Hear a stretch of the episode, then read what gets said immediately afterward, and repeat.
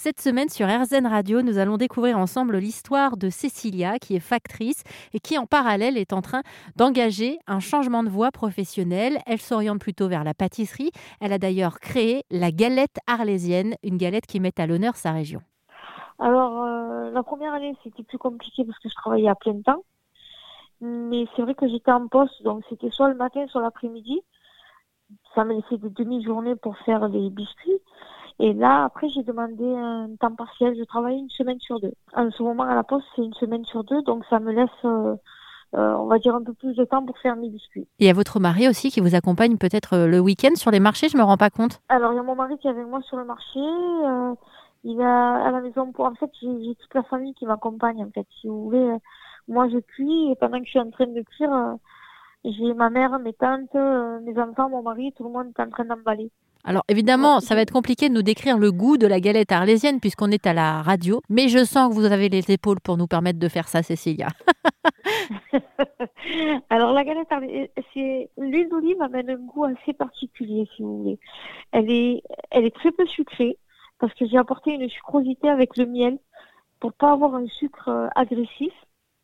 Donc vous avez cette euh, touche d'huile d'olive, euh, le miel de lavande qu'on sent aussi, et vous avez euh, les croquants. Le croquant est amené par l'amande qui est euh, haché mais grossièrement pour justement avoir un peu plus de mâche.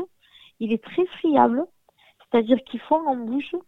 Et vous avez cette pointe de fleur de sel qui vient à la fin et qui vous fait garder le biscuit en bouche en fait. Vous le gardez, vous gardez le biscuit longtemps en bouche. C'est pas vous l'avez mangé, il a disparu, non. Il, il reste présent en fait. Même quand vous l'avez mangé, il reste encore présent. Et vous en parlez bien. hein. Franchement, je savais que je pouvais compter sur vous. hein. Au niveau de la recette que vous avez élaborée, parce que alors moi je suis pas une grande pâtissière, mais j'imagine qu'il y a eu des tests avant, avant d'arriver à cette version définitive. Oui, en fait, ça a été, euh, ça a été, on va dire long, non, mais parce que euh, il fallait toujours, moi, en fait, je suis toujours insatisfaite, si vous. Même quand ils me disent, quand ils me disent que c'est bon, moi, je trouve toujours quelque chose à redire. Donc là, j'ai arrêté de redire parce que bon, tout le monde m'a dit que c'était bon et j'ai dit bon, ben, c'est que ça doit être vraiment bon. Mais on a fait, oui, le temps de tout mettre au point, la recette, euh, le packaging. Mon fils m'a fait le logo, enfin, le temps de faire tout ça. Il nous a fallu bien deux ans avant de dire bon, allez, c'est bon, euh, on y va. C'est surtout moi qui l'ai dit parce que mon mari était pas trop. Il... Et c'est moi qui ai en fait lancé un décompte sur, euh, sur Facebook, sur les réseaux, en marquant euh, J-10. Et j'ai dit, ben ça y est, maintenant on l'a annoncé, on est obligé de l'envoyer. Alors il y a l'annoncer et puis il y a être obligé de l'envoyer. Vous vous rappelez de la première fois où vous vous retrouvez sur le marché pour faire connaître votre galette arlésienne?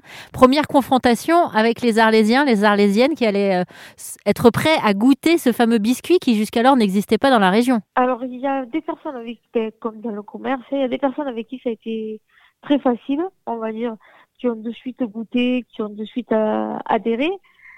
Il y a des personnes euh, qui ont cru qu'on importait des biscuits euh, made in Taïwan ou quelque chose, parce que j'ai eu des réflexions du style, euh, mais moi je suis d'Arles. Bon, après, il y a des personnes qui m'ont dit, ah, mais moi je suis d'Arles. Bon, moi je suis née euh, dans un quartier populaire de la ville, donc je suis d'Arles aussi.